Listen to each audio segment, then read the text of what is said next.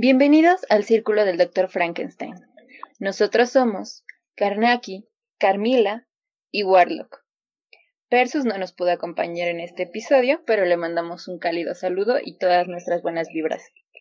Y bueno, hoy platicaremos, como siempre, sobre lo que más nos gusta, temas de literatura fantástica y ciencia ficción. Y el que hoy trataremos, como pudieron ver en el título, es uno de los cuatro elementos, la Tierra.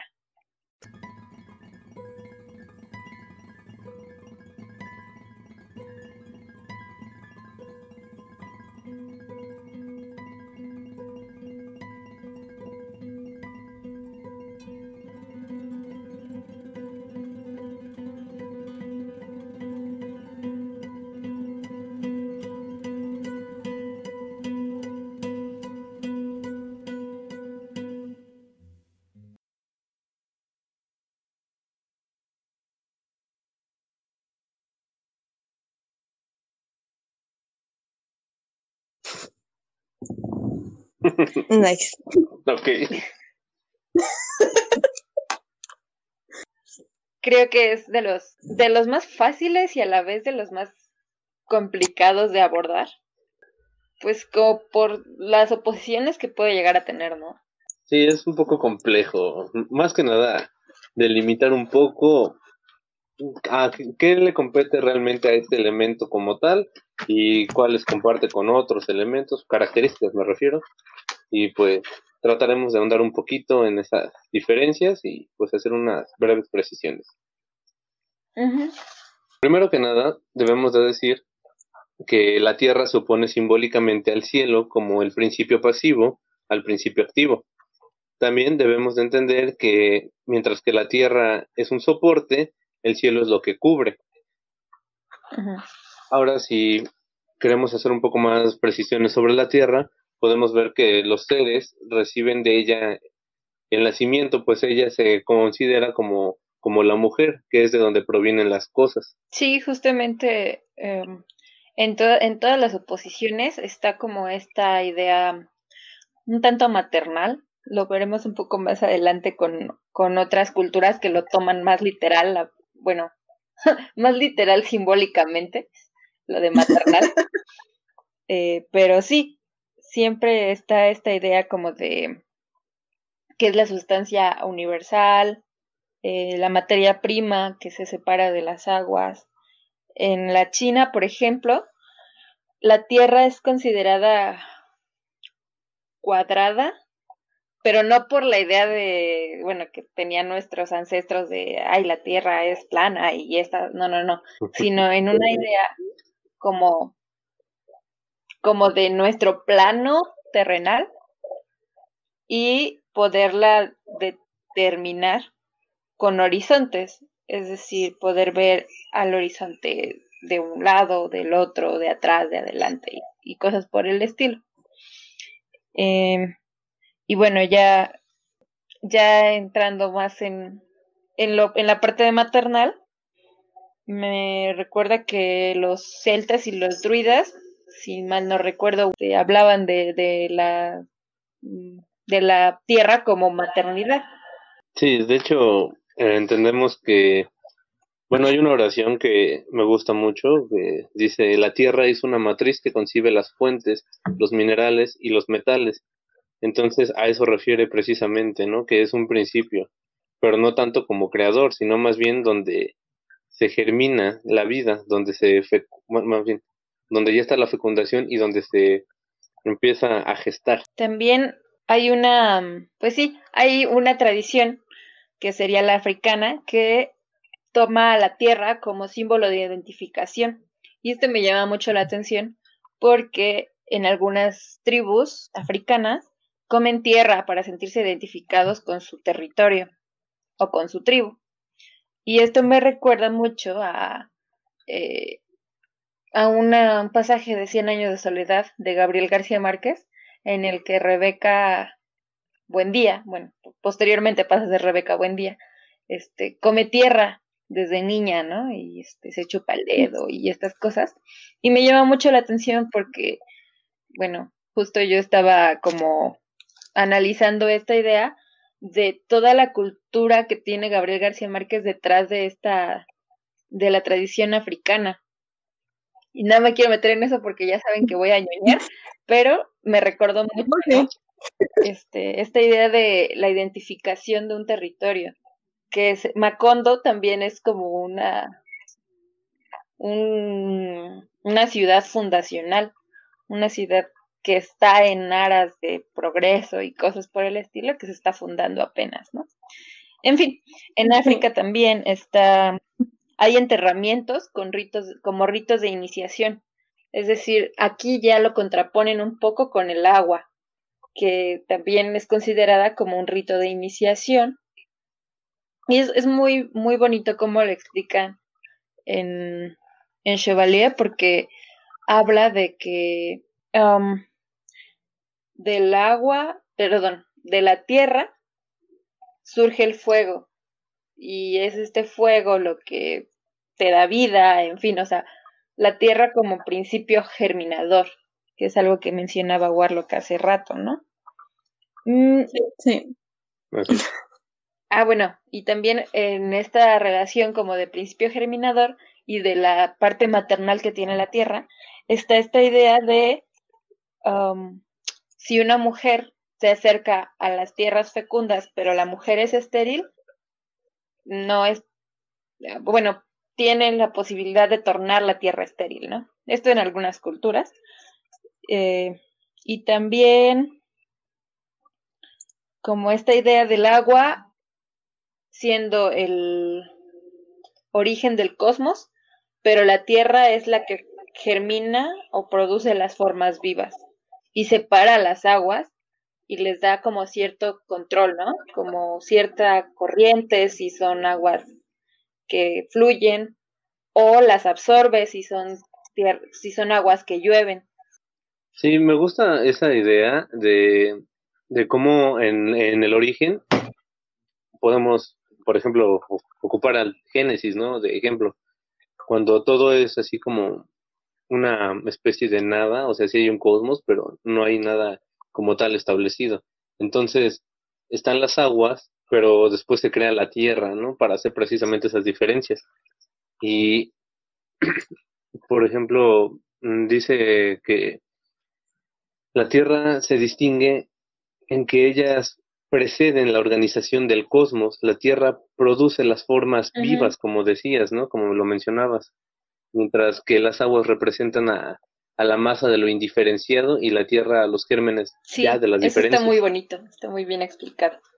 Y bueno, ya como para terminar con, el, con las partes de las culturas como tal, eh, los aztecas hablan de la dualidad de la tierra, es decir, también tienen esta parte de la madre que nutre y que da vida, pero al mismo tiempo de la madre que reclama a sus muertos que reclama sus cuerpos y a, su vez entonces es destructiva.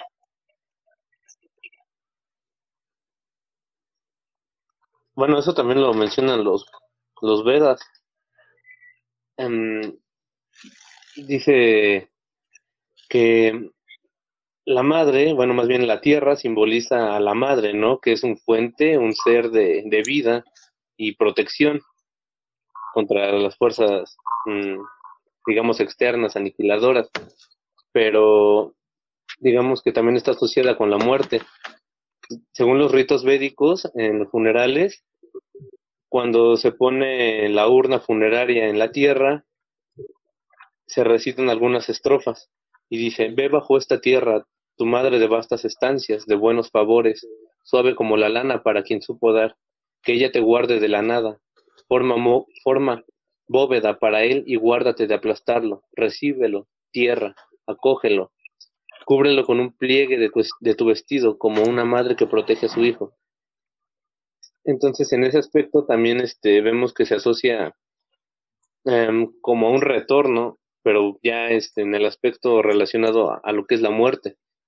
Entonces, más que, o sea, aparte de vida, de ser que sale de la tierra, también hay un retorno, como, como les mencionaba, ¿no? Cuando es la muerte, regresas. Y eso también recuerda mucho a aquella um, es cristiana que es en polvo eres y, polvo te y los convertirás. tienen un, un silogismo parecido, me parece, pero no lo recuerdo ahorita, pero también es algo como del, de la tierra vienes y a la tierra volverás. O digo, ya si nos ponemos exquisitos, este, el polvo será el más polvo enamorado, ¿no? Ah, no, olvídenlo. Ah.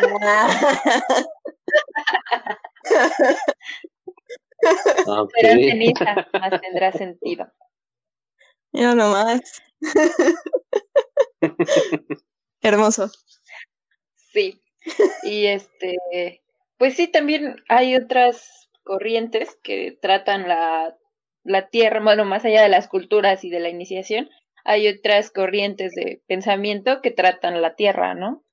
Sí, ya en un modo, ya en una época más moderna, tenemos a Paul Diel, fue un psicólogo francés de del siglo XIX y principios del, bueno, no, finales del XIX, principios de, del XX, ¿no?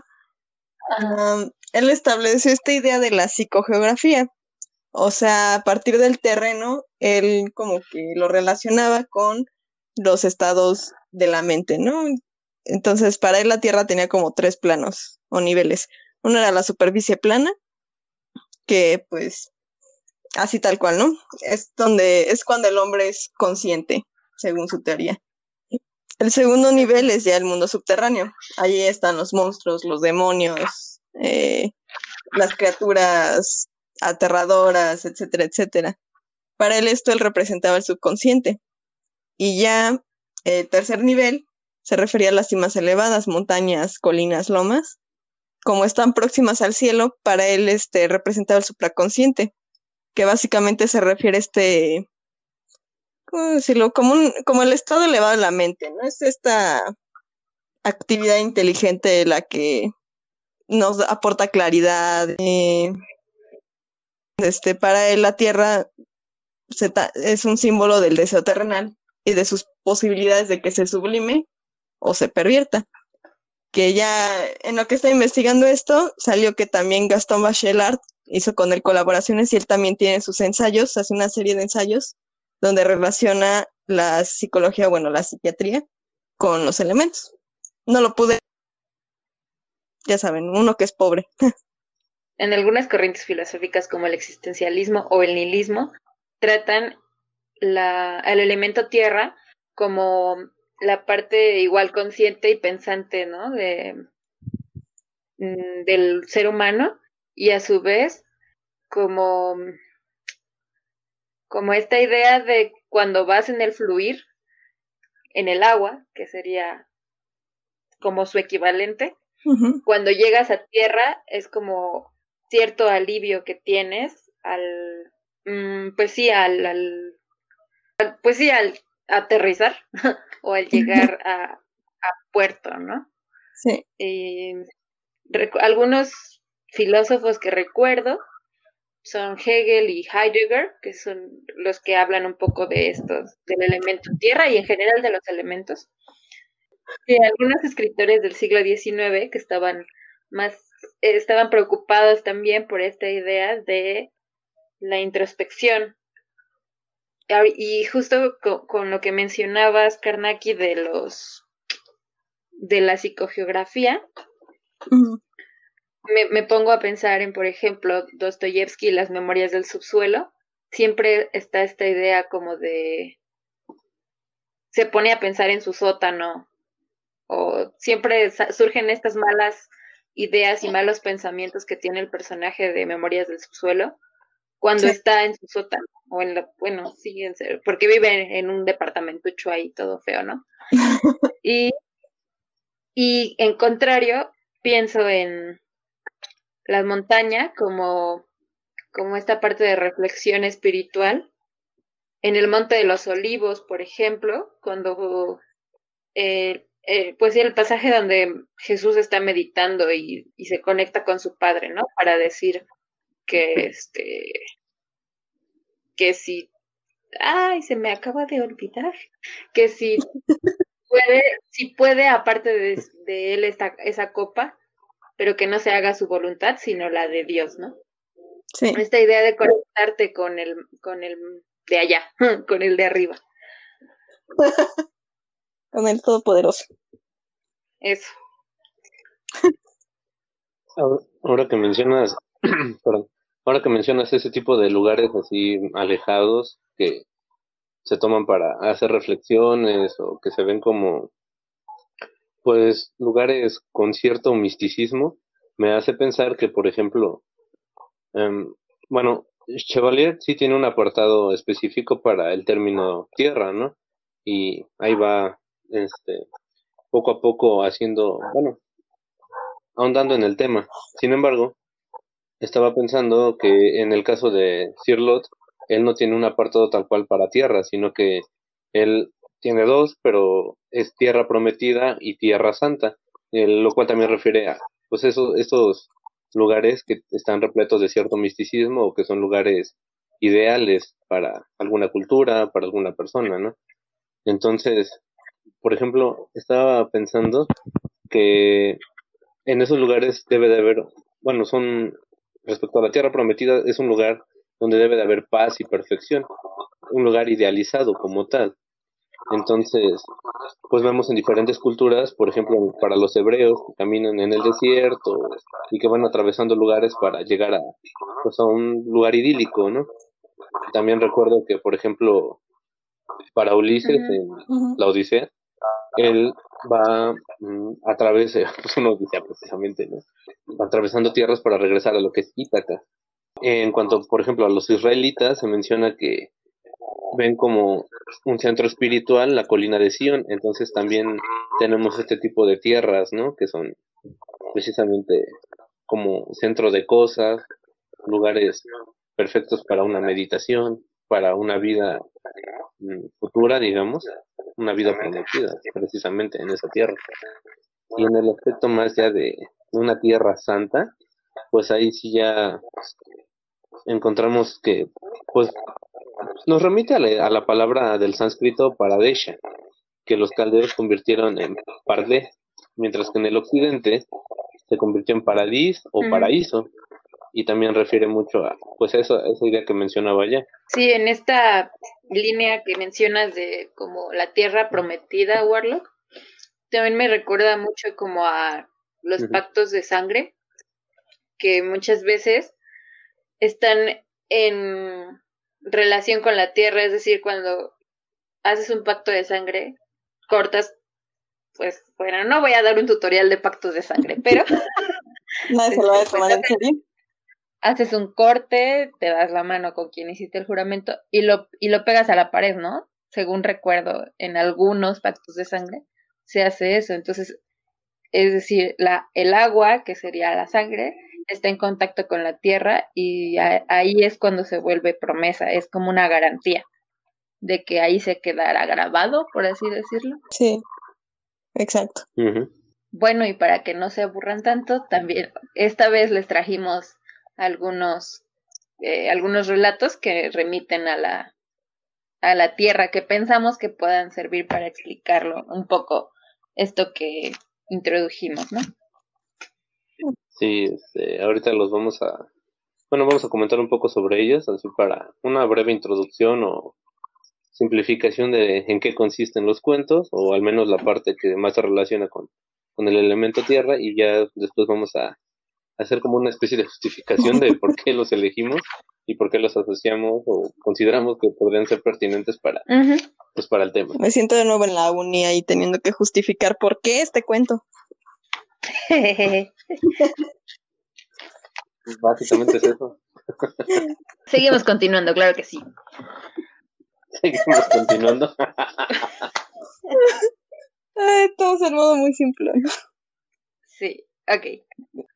El cuento que yo les traigo se llama El Pozo y es del argentino Ricardo Guiraldes. Eh, bueno, Guiraldes es un argentino de Buenos Aires, criado en pues en vínculos muy relacionados con lo artístico. Falleció en 1927 en París. Es pues no no sé, como que no no quiero decir mucho porque no es lo interesante de ahorita. Eh, el cuento es muy cortito en realidad, son dos pequeñas páginas y pues lo que plantea el cuento es un hombre que está cansado, baja de su bueno, más bien se desvía de su camino, de su andar, y se encuentra con un pozo. Este pozo está, pues, ahí como en medio de la nada. Entonces, bueno, ahí se hace de noche y todo esto. Y cuando se asoma al pozo, eh, la tierra era un poco inestable, entonces se asoma y pues, sin querer cae al pozo. Entonces, cuando cae, eh, intentas, eh, como que intenta salir y lo que, lo que empieza a pasar es que pues el, la tierra del pozo era muy frágil, entonces cuando intentaba agarrarse, se caía a la tierra y, y hace, bueno, el, el autor hace como unas metáforas bastante bonitas, bueno, que a mí me parecieron muy bonitas, que al momento de tocar sus manos la tierra, llovían las, los puntitos de arena, ¿no? Eh, se empezaba a desmoronar y todo esto. El chiste es que eh, cuando, cuando logra asomarse, cuando logra salir del pozo, se asoma y se da cuenta que como que todo es diferente. Entonces, la gente que lo que pasa por ahí y lo y lo ve, lo ve con recelo y con cierta desconfianza. Incluso con como con cierto no podría decir odio, sino como cuando alguien no te cae bien desde la primera vez que lo ves, no sé cómo decirlo, pero bueno, así lo miran estas personas. Sí, con cierta versión, esa es la palabra, tienes razón. Les voy a leer el pequeño, el último párrafo, porque creo que es, está muy padre. Dice, pero el movimiento de auxilio que esperaba fue hostil. El gaucho, luego de santiguarse, resbalaba del cinto su facón, cuya empuñadura en cruz tendió hacia el maldito. El infeliz comprendió, hizo el último y sobrehumano esfuerzo para hablar, pero una enorme piedra vino a golpearle la frente, y aquella visión de infierno desapareció como sórbida por la tierra. Ahora todo el pago conoce el pozo maldito, y sobre su brocal, desdentado por los años de abandono, una cruz de madera semipodrida defiende a los cristianos contra las apariciones del malo. Uh. Sí, está. Pobre. O sea, e, en dos páginas te deja así de, ah, ya no quiero. ya nomás. Sí. Está bueno. Sí, como dices, en dos páginas, bueno, habría que leerlo completo, ¿no? Pero sí, te atrapa, ¿no? Ah, cabe, cabe aclarar que la cruz de palo se menciona desde el inicio, pero se me olvidó ese pequeño detalle cuando lo empecé a, a contar. Pero sí, la, la, cruz de madera estaba sobre desde el inicio, entonces ya te dice, ¿no? Así como, ahí está, hay algo mal, pero bueno, a veces no nos fijamos en esos pequeños detalles, ¿verdad? Ojo a todos. con cuidadito. Bueno, entonces, prosigamos con el siguiente. Sí, si no les molesta, pues me gustaría el mío. Ah, pero sí me molesta, no, no es cierto. Oh, qué pena. No, es cierto. Pues de todos modos lo voy a hacer. Lo voy a pues presentar. ya pedí, ya gané. El que se fue a la vía perdió su silla. Ay, Dios, lo siento. Estoy muy tonta hoy el, día de hoy. Bueno, mi cuento es La muerte de la condesa de Gertrude Atherton, una escritora norteamericana. El cuento lo pueden encontrar en la antología Ella Fantasma, 14 relatos espectrales de escritoras del siglo XIX de ediciones Cal y Arena. Muy bueno, lo recomiendo. La historia está ubicada en Francia. Es un pueblito ahí chiquito, ya saben, de los típicos, ¿no? Tiene, todo el mundo se conoce, uh, está a orillas del mar, pero el mar es este, es muy traicionero, ¿no? Es este, está, es muy conocido que todo, que muchos se mueren yendo a la mar. Y bueno, entonces, en ese pueblito está, es muy importante el cementerio, está donde está la iglesia y se realizan muchos, muchas fiestas, muchos rituales.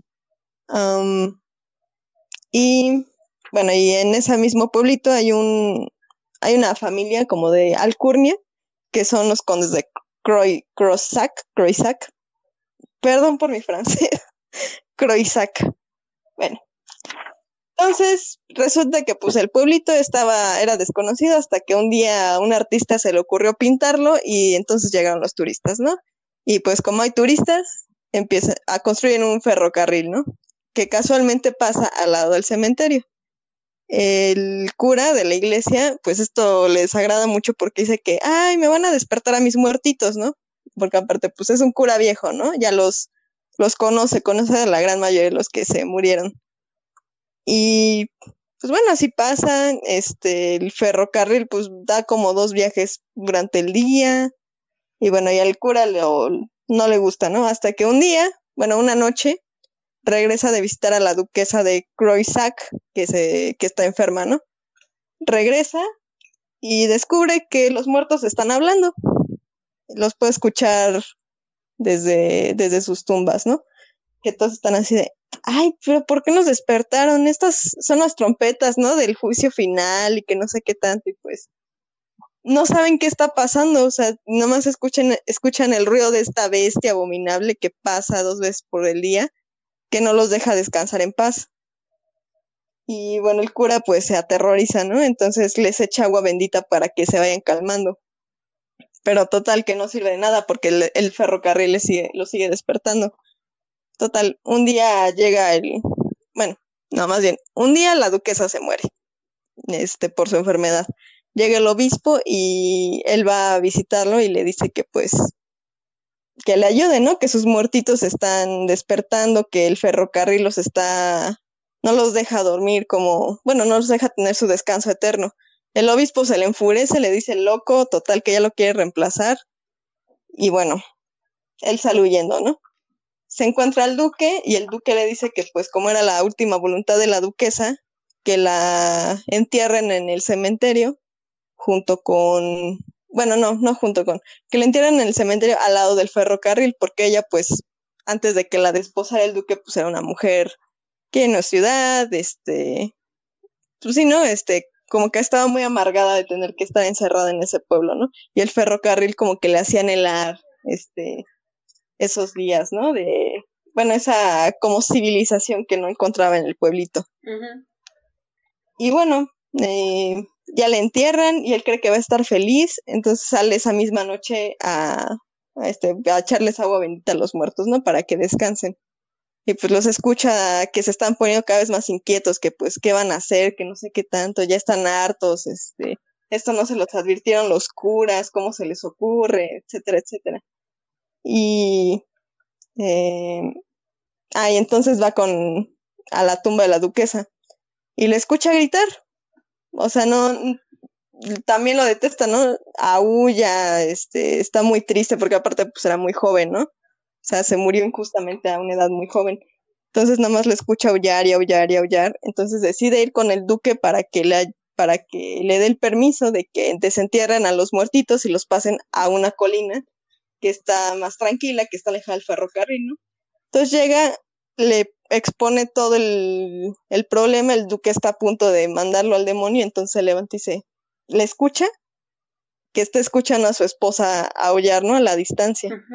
El pobre cura, pues, de la, del estrés de los últimos días, pues se muere ahí mismo, ¿no? Este, sabe que igual el duque va a cumplir su última, su última voluntad y se muere ahí. Y el final del cuento dice así tal cual. Mm, dice así. El cura yace ahora sobre la colina, donde ningún tren jamás podrá perturbarlo, y sus viejos camaradas del cementerio están cerca y alrededor de él. El conde y la condesa de Croisac, quienes adoran su memoria, se apresuraron a darle en muerte aquello que fue su último deseo en vida. Y con ellos todas las cosas están bien. También un hombre puede nacer de nuevo sin descender a la tumba. Y ahí termino. Ay, qué escalofriante fue lo último. ¿Lo del grito?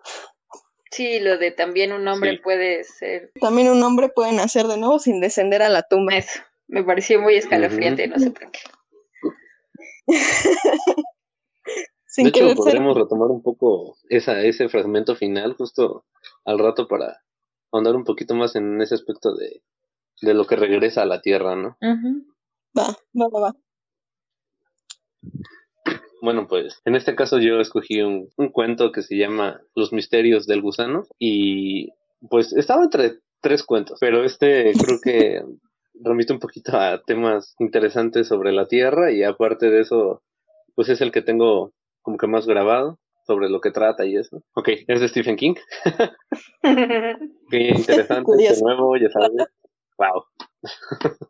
bueno, Los misterios del gusano de Stephen King y bueno, trata de Charles Boone, que es invitado, por así decirlo, por medio de cartas, a ir a quedarse a un lugar llamado Chapel White, que es una casa que está ubicada, eh, bueno, se ubica sobre un colosal promontorio situado al norte de Portland. Ahí vivía su primo, pero su primo se murió. Entonces, pues él quería conocerlo, pues ya no lo conoció, acabó yendo ahí y está bien. La historia se empieza a desarrollar, bueno, a explicar por medio de cartas que tiene Charles Boone con su amigo Bonds. Y pues mediante esas cartas le informa pues todo lo que va encontrando y los eventos que se van suscitando. A esta casa llega con su, mm, digamos, ayudante personal, se llama Calvin, Cal. Y pues bueno, ya están en la casa, empiezan a observar un poco los cuartos. Tiene como tres habitaciones, es una casa grande y para, e, para eso este, pues necesitan limpiarla, ¿no? Para vivir ahí un tiempo. Entonces contratan a, a la señora de la limpieza, se llama la señora Cloris, y la cual, la cual llega con, con unas compañeras para empezar a limpiar.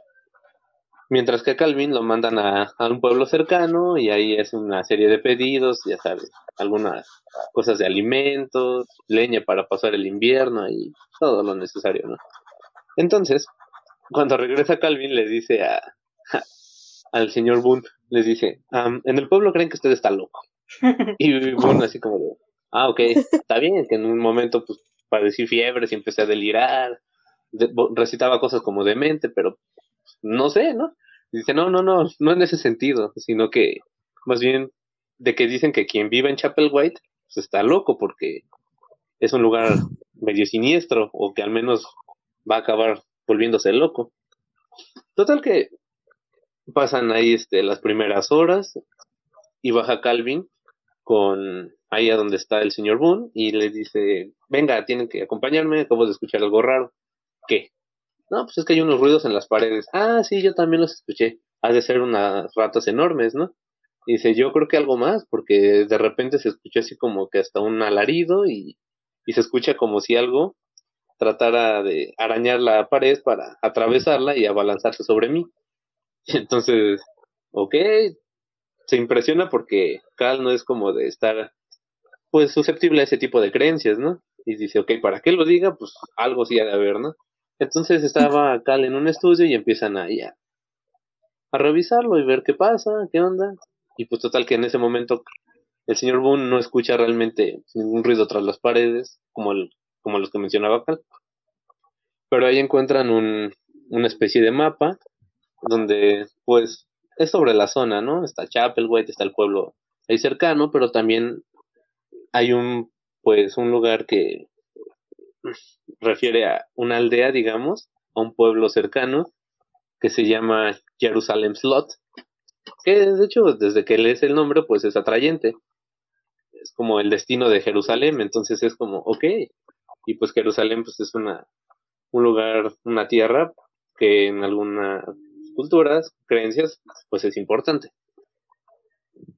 Dentro de este mapa, pues se encuentran que hay algunos edificios, unos siete importantes, digamos, pero hay uno que llamaba la atención porque había una leyenda bajo el edificio y decía el gusano que corrompe, entonces eso es como, si lo lees como, ah, cabrón, ¿y eso qué significa, no?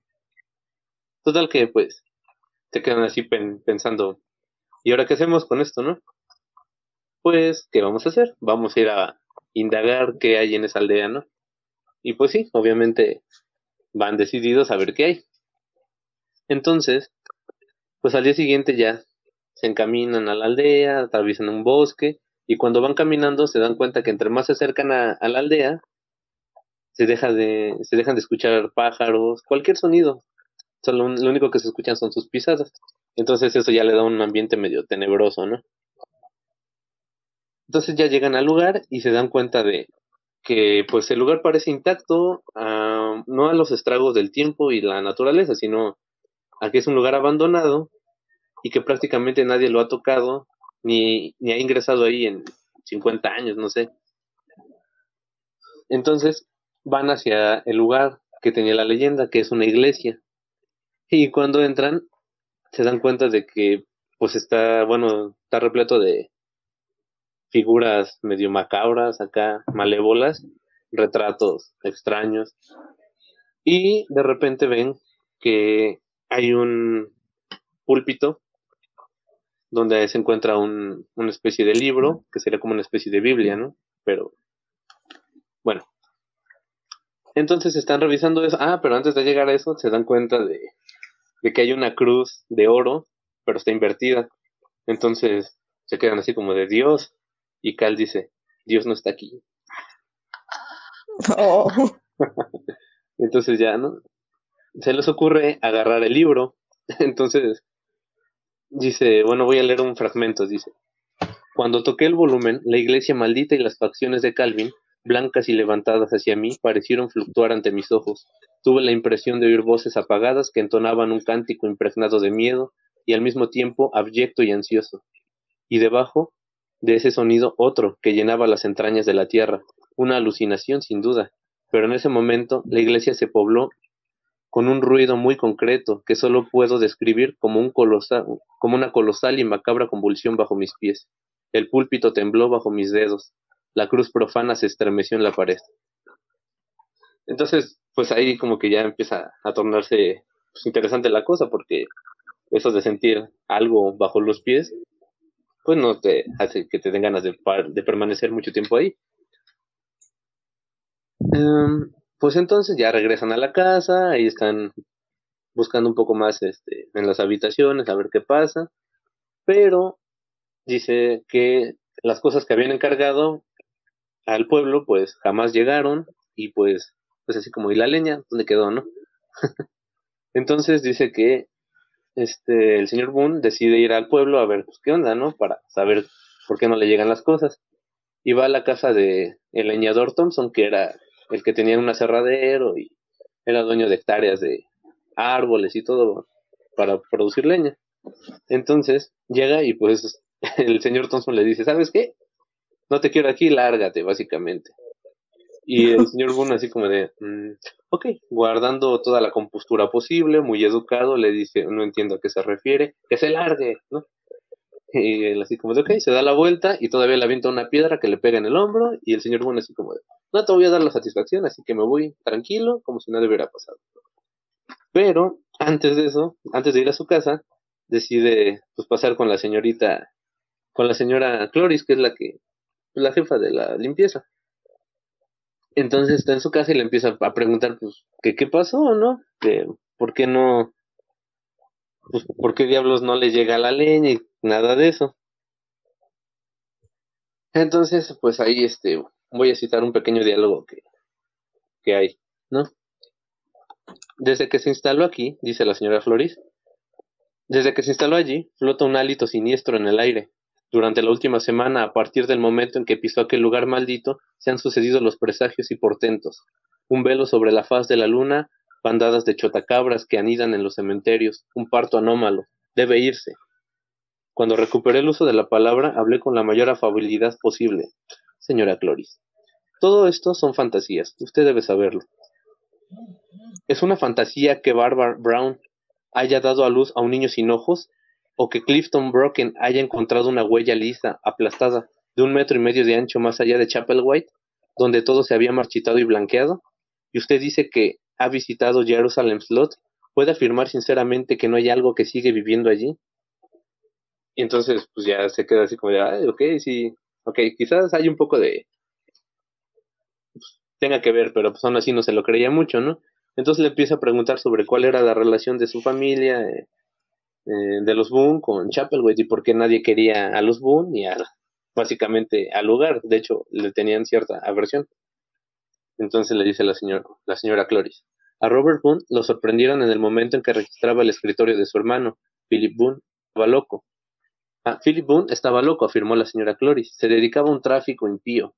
Robert Boone intentó despojarle de una Biblia profana escrita en lenguas antiguas, latín, druídico y otras, un libro infernal, de Vermis Mysteries.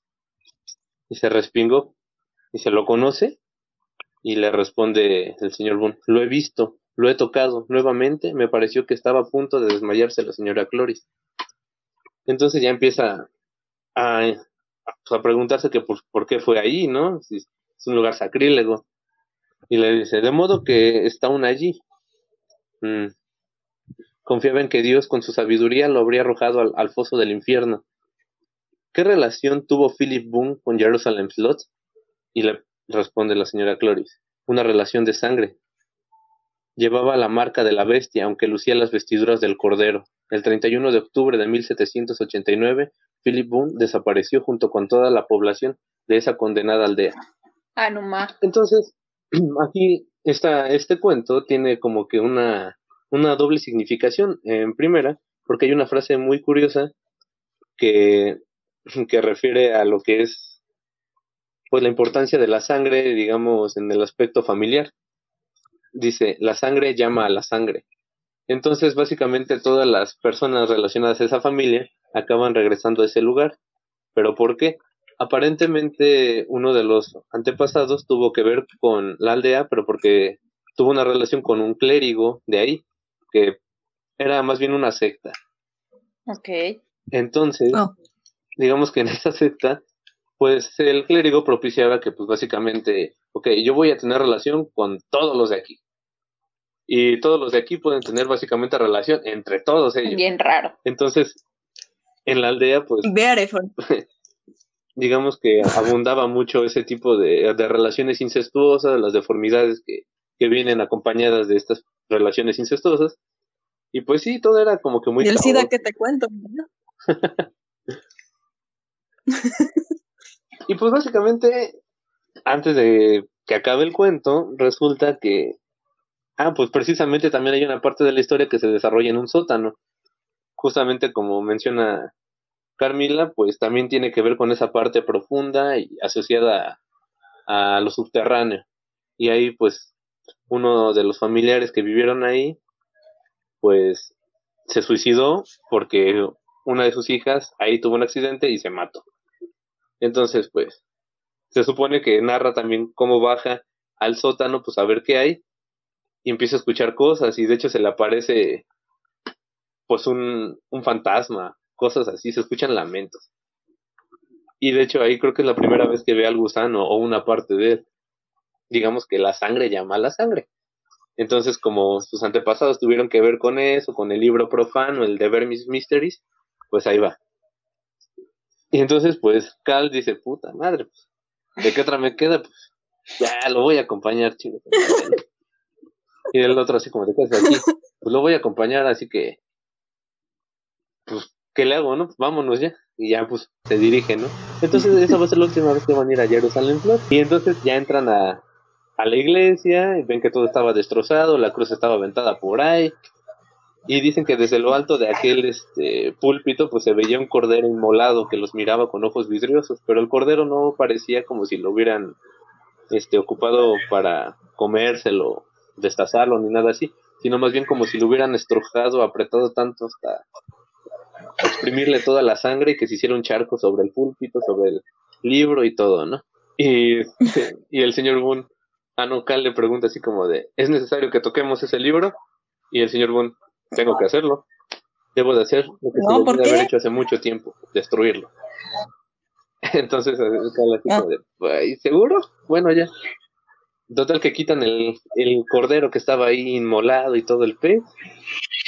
Y en cuanto tocan el libro, que era de un Bobiscum magna vermis, empieza a fluctuar así en las hojas, todo se pone bien loco. Entonces las palabras tremolaron, se enroscaron sobre la página que tenía frente a mí, empapadas en la sangre del sacrificio, en aras de una criatura que se arrastra más allá de las estrellas.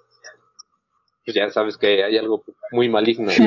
Entonces el púlpito se parte en dos, la iglesia empieza a temblar y de repente se aparece el pinche gusano, esa cosa rara, ¿no? Avienta cal, que se estrella contra una pared, se le destrozan algunos huesos y queda tirado. Mientras que, pues, el señor Boone se va corriendo, pero antes de irse corriendo se da cuenta de que toda esa masa gigante que estaba ahí no era sino más que una pequeña parte de aquel gusano que habita en las entrañas de la tierra.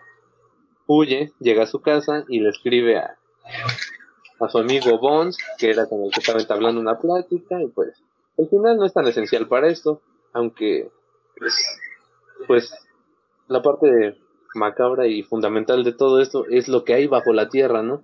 Y como decía un poco Carnacki cuando explicaba un poco sobre lo que es la tierra, pues hay cosas malévolas en el centro de la tierra. Léanlo. Híjole, no me acuerdo en cuál de los dos libros viene, pero vienen Pesadillas y Alucinaciones 1 o Pesadillas y Alucinaciones 2 de Stephen King. Tiene, tiene que ver con esta novela, ¿no? De Salem Slot, que también es de... Eso no lo he leído. Pero sí, seguramente. Stephen King siempre tiene sus indicios en los cuentos. Ah, bueno, lo que me llama la atención es que um, en, en esta vertiente como de la literatura fantástica y ciencia ficción, generalmente el elemento tierra se está utilizando para hablar de lo bajo, ¿no? O sea, de la tierra más cercano a lo, a lo subterráneo. Por ejemplo, pues en los tres se habla como de, eh, en el caso de Karnaki, pues de los muertos que están abajo de la tierra, ¿no? Que están cubiertos por tierra. En el caso de Warlock, este, pues, ahí bueno, ya, lo profano, ¿no? Y, y, en mi caso está la idea del, del umbral hacia lo, bueno, del portal, mejor dicho, hacia lo, uy, hacia lo bajo. Mm, exacto. Sí, no sé, creo que aquí, bueno, creo que mi cuento al menos, siguiendo esta idea de la psicogeografía, termina bastante, termina bastante bien, ¿no? Digo, a mi parecer. O sea, los muertos pasan de estar del, o sea, sí está, siguen en un lugar bajo, bajo la tierra, pero están más cerca del cielo. Que pues cuando estaban en el cementerio viejo, pues ahí estaba la, el mendigo ferrocarril, pues fregándoles el descanso eterno, ¿no? Y al menos pues ya están más cerca del cielo, entonces pues ya pueden descansar, descansar eternamente. Igual el, el curita, ¿no? Creo que esta idea como del descanso eterno en, en cuanto a lo enterrado, bueno, en cuanto al cuerpo enterrado, es que ocurre esta, esto de, pues se convierte en polvo, ¿no? Entonces vuelve a la naturaleza y de esa manera es como es que bueno, es una es un enredo de ideas y creencias, pero bueno, sí, o sea, vuelves a la naturaleza y de esa manera eh, eres agradecido, por así decirlo, con lo celestial y puedes trascender, ¿no? Algo así. Sí. Algo así. Sí, también lo, bueno, a, pesar de precisamente como mencionas, un sincretismo que a veces se da por la mezcla de culturas y todo eso, de ideas religiosas, también este podemos ver, por ejemplo, en el cuento de Carnacki, que hablamos de un cementerio, ¿no? También conocido como un campo santo, o sea, una tierra santa, precisamente que se hace para, bueno, que se escoge para que sea el descanso de, del cuerpo, bueno, los huesos, los restos de una persona. En algunas culturas, precisamente, la, se niega ese descanso a una persona que de alguna forma hizo una falta grave o que, digamos, corrompió un poco lo que sería el honor o la honra de, de la familia o del mundo, de un pueblo propiamente dicho, ¿no? Entonces, también está como que esa idea de, de negación de, de, pues hiciste algo, ahora no se te va a permitir ese descanso eterno, no eres apto, no eres, no sé, no eres, no vas a ser bienvenido, no mereces estar ahí. Sí, bueno, no sé, en este cuento en, particular, con que no es tanto, o sea, es el hombre moderno, el civilizado, el del ciudad, etcétera, etcétera, el que les niega el descanso, ¿no? Es como el egoísmo podría ser. Ah, sí, es como un cierto egoísmo que es, tiene la gente que va a visitar ese pueblo sin siquiera pensar en, ay, pero está al lado del cementerio, ¿no? Qué poco respetuoso. Entonces, pues más bien aquí los muertitos son como una, una, una víctima inocente, a mi parecer. Entonces ya es hasta que, porque me acuerdo, hay una parte en la que el cura dice que iba a pasar a sus muertos a, la colina, aun si él tenía que hacerlo con sus propias manos, ¿no? Entonces, este, como que en el momento en que lo perturban con su ferrocarril, entonces la colina se convierte como en el Campo Santo, en la tierra prometida, ¿no? Pienso que también viéndolo desde este aspecto de la psicogeografía, como menciona Karnaki, eh, la idea del hombre civilizado desde, creo que desde lo, de, desde el modernismo, nos, nos viene arrastrando esta idea de lo lógico, de pensar, eh, de pensar racionalmente y, y quita mucho este equilibrio que se recomienda o bueno que, que algunos otros pensamientos recomendaban que había que tener de, en cuanto a lo emocional, lo espiritual, eh, de controlar tus demonios, pero saber que existen, o sea, no negarlos. Esta idea quizás está en este cuento, ¿no? Como el punto de también tenemos que dejar descansar a los muertos porque pues probablemente hay algo más allá, o sea, quizás no, pero pues por sí sí, ¿no? Ajá, exacto. Pues quién sabe. Sí, creo que también noté esto del hombre civilizado, con el cuento de, de, Warlock, ¿no? O sea, que, que, llegan siendo muy lógicos, ¿no? O sea, como, como menciona que Clive se llama, el... el ¿Qué? Sí, no, el que es su ayudante. ¿Calvin? ¿Cómo se ¿Clive? Calvin, Cal. ¿Mm? Calvin, gracias. Creo que ando confundiendo con la señora Cloris. Bueno. bueno, como dice, ¿no? Que Calvin, pues como no era, no era muy dado a esas supersticiones y pues de repente él es el que le dice, no, pues sí escucho cosas, ¿no? Ah, caray. Y que, pues sí, no es como que este contacto con lo bajo, con lo sobrenatural, los termina volviendo locos, ¿no? O sea, tiene sentido que el protagonista, pues, terminar en eso, ¿no? Digo, como él dimensiona, la sangre atrae la sangre. Sí, bueno, precisamente, como lo mencionas, es una decadencia, ¿no? Pero una decadencia en, en la psique del protagonista. Él, al igual que Cal, son personas que se dejan guiar más por el espíritu racional, el instinto de explicación, ¿no? Así de todo debe de, de tener este un porqué, ¿no? Y precisamente son hombres que no son de ahí y llegan a pues un poblado que ah, por cierto, algo que no mencioné es que Chapel este, se encuentra, digamos, cerca del mar, como en tu cuento. O sea, está ahí colindante, es mm. tierra, mar, ¿no? Este, sí, te decía que, les decía que, que precisamente eso, ¿no? O sea, llegan a un poblado y escuchan, pues, historias, lo que se cree, lo que no, y todo eso, y es como, ok, neta estás creyendo que, que el que yo haya ido a un pueblo tiene que ver con que un niño haya nacido sin ojos, cosas así. Entonces, pues quizá para él que es ajeno, pues es como, ah, sepa, no tiene que ver. Pero pues para quienes conocen de ahí, pues es como, no, cabrón, sí tiene que ver, güey. Sí, ¿para qué tocas la maldita Biblia? ¿Para qué tocas la Biblia aquí, carajo? Ay, tan bonito que se veía el de ver mis mysteries ahí, en el púlpito, profano. no sé, cuando lo, mencionaste, cuando mencionaste esa parte, me sentí como en esas películas de terror en las que estás así de, a ver, no, idiota, no toques eso. no, tiene embrujado eh, encima así con letras neón, no lo toques. Me acordé de un capítulo de Malcolm, güey, que están en la feria y salen de la casita del terror, güey, ya no hay nada afuera, dice que parece un panteón abandonado y de repente pinche Malcolm dice, ya ves que le hablo a la cámara, ¿no? Dice, Así comienzan todas las películas de terror que he visto. Y de repente risa atrás. Creo que debemos separarnos.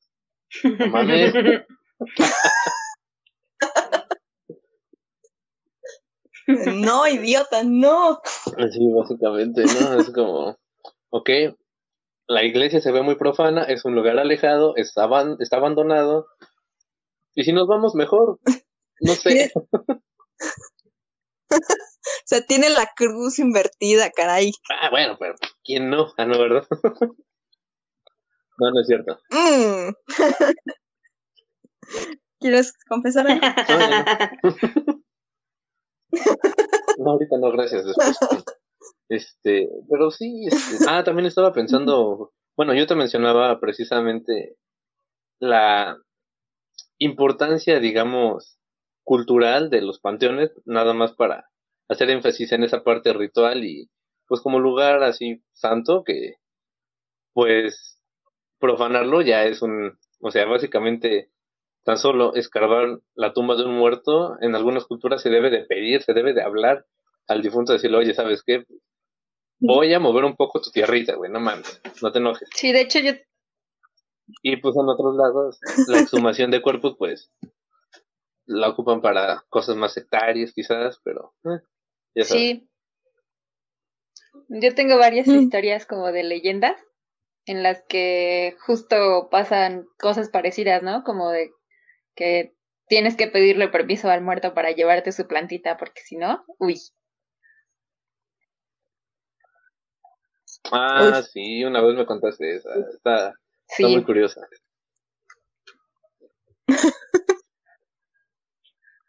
Otra cosa que me llamó la atención es, no sé, aunque todos los protagonistas, todos los afectados eh, de los tres cuentos, son gente inocente, ¿no? O sea, son gente que o pasaba por ahí, o que no tenía idea de nada, o en el caso de los muertos que pues estaban muy tranquilos durmiendo, ¿no? Y los despiertan. Entonces, no sé, es curioso cómo son los inocentes los que terminan cayendo bajo la tierra, ¿no? Ahí en el, el subconsciente, en lo oscuro, en donde están los monstruos, lo terrorífico, ¿no? En mi caso, me pongo a pensar en, en precisamente eso y estaba considerando que pues no sé si este iba pasando por ahí, o sea, como tal el relato hace un pequeño énfasis en esa de la sangre llama a la sangre, entonces en, en, en el caso de mi cuento es un destino. Ahí no es tanto de, o sea, sí, sí es un inocente, ¿no? Pero... Esta relación del de, del de Carmila, ¿no? Que pues... Sí, creo que tiene que ver también un poco con esta idea de... Mmm, del inocente sí, pero al mismo tiempo visto como ignorante, mm, como de no conocer la cultura, no saber a dónde llegas. Siempre se nos ha dicho eso, ¿no? Como de conoce a dónde vas a ir o al menos infórmate un poco.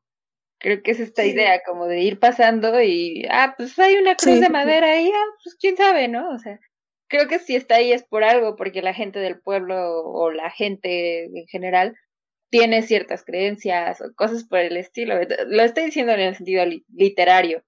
Ya si alguien quiere como, pues, llevarlo al plano real, pues ya es otra cosa, pero sí, o sea, está esta idea como...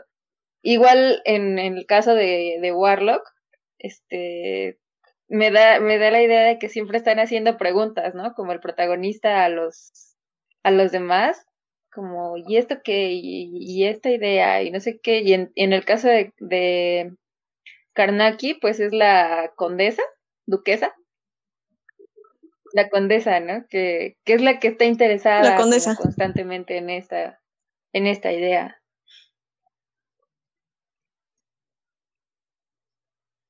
Sí, del cementerio. A mí me, me da curiosidad, risa un poco, bueno, se me hace chistoso, que el señor Boom cuando pues, está ahí en su casa, ¿no? Y están limpiando, entra a una de las habitaciones y está una de las ayudantes de la señora Cloris, entra y se espanta. Ah, qué pedo. Y el señor Boone así como ¿qué pedo? Te espanté, perdón, pero no manches, no exageres, ¿no? Y la otra, y dice que se puso acá pálida, ¿no? Y pues ya no le quiso preguntar, pero pues va con la señora Cloris y ahí es cuando empieza a preguntar un poco más sobre el tema y qué, qué onda, ¿no? Y de hecho menciona en algún momento que le pregunta a la señora Cloris porque ella se le hace la mujer más sensata del lugar, ¿no?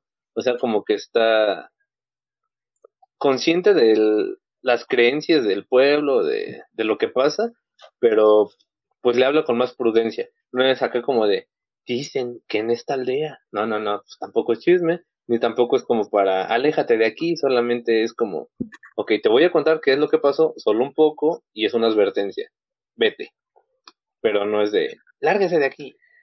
También me llama la atención que la Tierra está bueno, lo noté en el caso de Karnaki y no, no puse mucha atención si en el de Warlock también, bueno, en ese pequeño detalle de si está relacionado con el agua. Porque, por ejemplo, en el caso de Karnaki, pues mm. está el agua bendita constantemente, ¿no? Como esta idea de, pues no sé, como de que la tierra lo absorbe y genera algo nuevo o lo transforma. En, en este caso, pues sí, ¿no? Como de volver a un lugar que puede estar maldito, entre comillas, volverlo otra vez Camposanto. Que además, este, no lo mencioné, pero en una parte en la que los muertos va pasando con su agüita bendita y los muertos dicen algo así como, ay, sentí el toque de Dios, ¿no? En la frente. Ah, significa que sí nos escuchan, ¿no? Como que les da y cierto te digo, no sé si en el de Warlock, este, bueno, no recuerdo, pero, ajá. Ah, bueno, es que como tal creo que sí omití esos dos pequeños detalles. Eh, bueno, uno ya lo dije, que la que Chapel White está cercano al mar.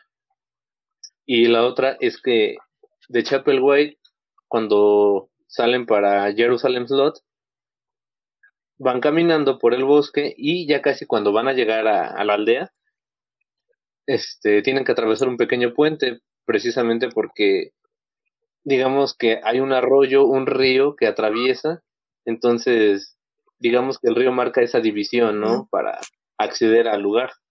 Entonces me hace pensar lo que es como una especie de una frontera, digamos, acá para pasar a ese plano más paranormal, extraño, no sé. Sí.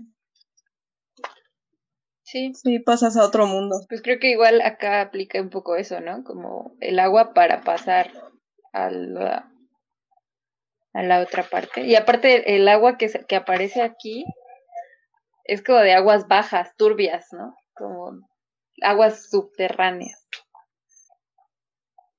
Ya vemos, bueno, eh, de entrada el título es el pozo, ¿no? Entonces, pues eso tiene que ver con, con que hay agua abajo. Bueno, en este caso. También estaba pensando en, bueno, más allá de, de los nombres, porque hay nombres que, pues que saltan mucho, ¿no? O sea, Jerusalem Slot, o sea, Jerusalén. Eh, hay uno de los lugares ay, no recuerdo si es donde está Chapel White, pero se llama, ah, no, el pueblo, sí es cierto, el pueblo se llama Preacher's Corners, que es la esquina de los predicadores. El pueblo donde hacen los encargos. Oh. Ya.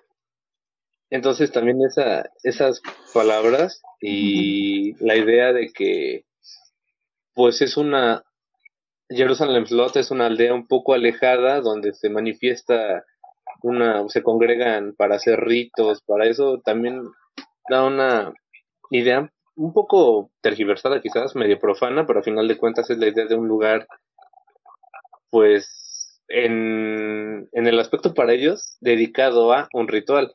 Entonces, pues a grandes rasgos sería un lugar santo, aunque no en ese sentido como tal, pero sí se entendería como que es un lugar dedicado para eso. Es la contraposición de pues Jerusalén Slot. Sí, de hecho, eso es, no, no es una justificación como tal, pero estaba pensando cuando estaba leyendo otros cuentos y ese dije, es que es básicamente lo mismo, pero con hecho así como dijiste una contraposición, es la parte tal cual pero profanada. Sí. Sí, sí, sí. Que ahora que lo mencionas, pues este, sí, sí es el mismo lugar que la novela con ese Preacher's, Preacher's, ¿qué? Preacher's Corner. Corner. Sí, es, es tal cual el lugar de, de la novela de Salem Slot. Nada más que en la era moderna. Y con vampiros, ¿no? Pero... Lo siento, sabes que me agradan mucho los vampiros.